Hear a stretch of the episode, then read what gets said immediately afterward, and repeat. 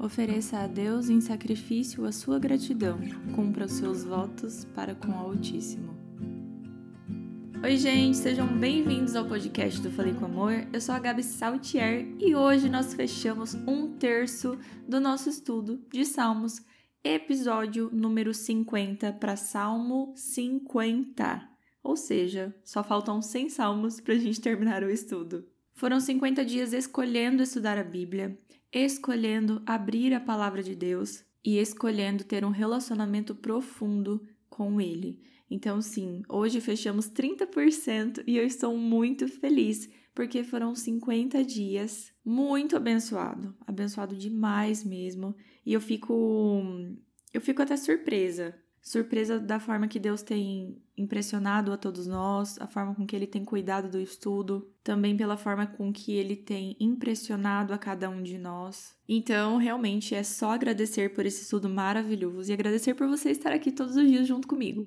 E se você não está aqui todos os dias e acabou de conhecer o Falei com Amor, convido você a ficar por aqui. No Falei com Amor, eu simplifico a palavra de Deus, mas ainda assim de maneira profunda. Converso muito sobre vida cristã, também sobre vida pessoal, e meu objetivo é sempre seguir a verdade em amor junto com você. Hoje nós vamos conversar de um salmo de Asaf, e se você ainda não leu o Salmo 50, convido você a ler assim que terminar o episódio. Mas e aí, Gabi, eu achei que o único autor de salmos fosse Davi. Pois não é, nós vimos muitos salmos que foram dos coraitas, alguns salmos também não tinham título não tinha autoria, né? E hoje esse salmo é de Asaf. Mas quem foi Asaf? Asaf foi líder dos levitas e músico muito importante no reinado de Davi. Ele era responsável pela música junto com Etã e Emã, e isso você encontra em 1 Crônicas, no capítulo 15. Como ele era encarregado pela música, ele também foi colocado muitas vezes perante a arca do Senhor. E Asaf tocava símbolo, que é um instrumento de percussão que acompanhava as harpas e trombetas. Então, o que Asaf fez aqui no Salmo 50 foi se preocupar com rima e também a poesia do cântico. E, na verdade, esse salmo é um convite a nós refletirmos sobre os rituais e sobre a nossa adoração a Deus. Não o fato se estamos adorando ou não, mas qual a nossa intenção verdadeira por trás desse ato. Ele fala bastante sobre o caráter espiritual e moral de quem estava adorando e de quem estava ofertando para Deus. E falar sobre dízimos e ofertas é um assunto muito delicado. Eu não sei de qual denominação religiosa você é, eu não sei se você é um dizimista e um ofertante, mas falar sobre dinheiro é difícil.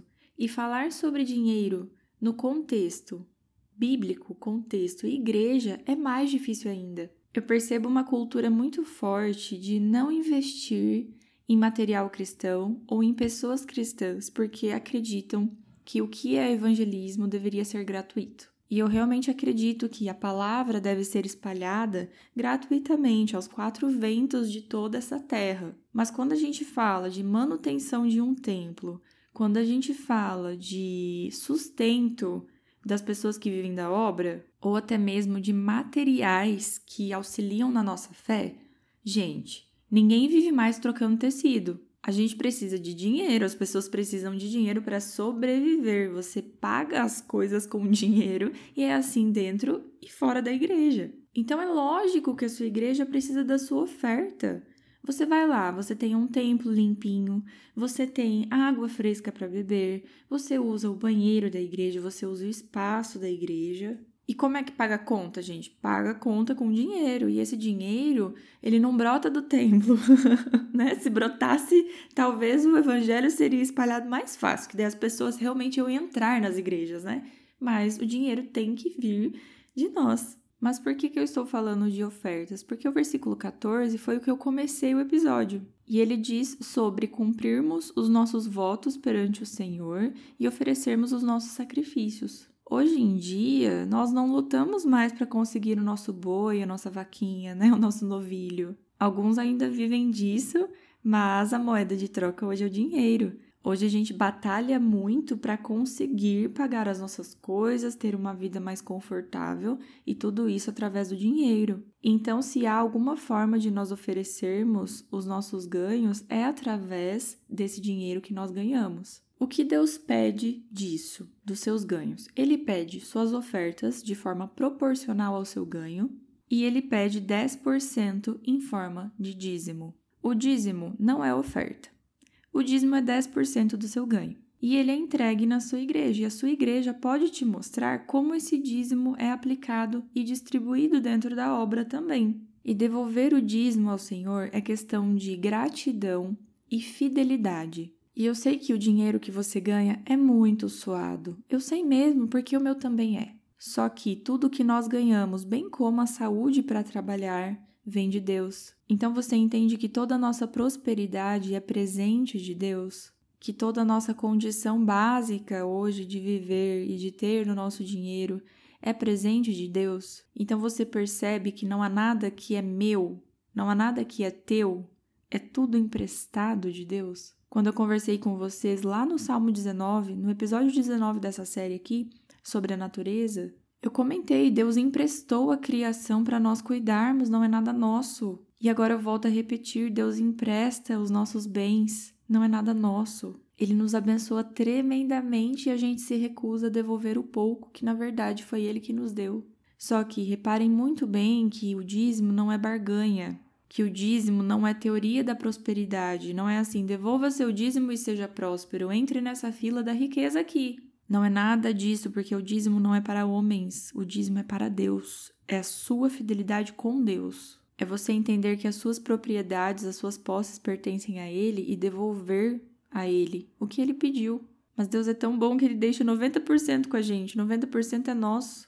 Então, trabalhe isso em seu coração e quando for devolver o dízimo, se você não é dizimista, pense que Deus ele te dá muito de presente. Essa é uma forma de retribuir uma forma de fidelidade a Ele. Tá, mas e as ofertas? O que as ofertas são? As ofertas são aquilo que você quer ofertar de livre e espontânea vontade, e essas ofertas elas vêm de acordo com o seu ganho. Vamos fingir agora que eu ganho 100 mil por mês. oh, Glória! Você acha que eu, com 100 mil, não tenho condições de realmente ajudar efetivamente na obra de Deus? que proporcionalmente ao meu ganho eu não consigo auxiliar no trabalho de Deus. Nem que não seja um, um financiamento próprio, assim, de investir em mim para que eu pregue a palavra de Deus, mas investindo em pessoas que podem fazer isso. Porque por trás de cada missionário que vai fazer missão, tem milhares de pessoas fazendo vaquinha por trás, fazendo de tudo para ajudar, levantando recursos para que essas pessoas espalhem o evangelho. A gente precisa aprender a falar sobre dinheiro como uma coisa que faz parte da nossa vida. Não sei de onde que veio essa, esse discurso de que crente não pode falar de dinheiro, que rico não entra no reino dos céus. A advertência do Senhor é para aquele que faz do dinheiro o seu ídolo. E ter um coração grato, disposto a dar o dízimo e a oferta para o Senhor, nos leva para o verdadeiro local de adoração. Eu não conheço a sua religião, eu não sei o que você acredita, o que você prega. E se você tem dúvidas sobre esse assunto, é muito importante que você converse com o seu líder, converse com o seu pastor, questione a ele e sempre volte para a Bíblia para saber o que a Bíblia fala para você, para sua fé e quais são os conselhos do Senhor. Para terminar esse episódio, eu quero citar três histórias da Bíblia sobre ofertas. A primeira história você com certeza conhece, pelo menos ouviu falar: Caim e Abel. Caim e Abel foram os primeiros da Bíblia ali, os primeiros irmãos, né, filhos de Adão e Eva. E Caim fez um altar de frutos para o Senhor e Abel as primícias do seu rebanho. E o Senhor não aceitou a oferta de Caim. Agora, uma segunda história. Deus pediu Isaac a Abraão. Abraão demorou muito tempo para conseguir engravidar sua esposa, para conseguir ter Isaac. Só que Abraão pega Isaac leva para sacrificar a Deus porque Deus havia pedido. E a terceira história, você provavelmente já ouviu, ela está no livro de Lucas. É da mulher pecadora que derrama um vidro de perfume nos pés de Cristo e seca com seus cabelos.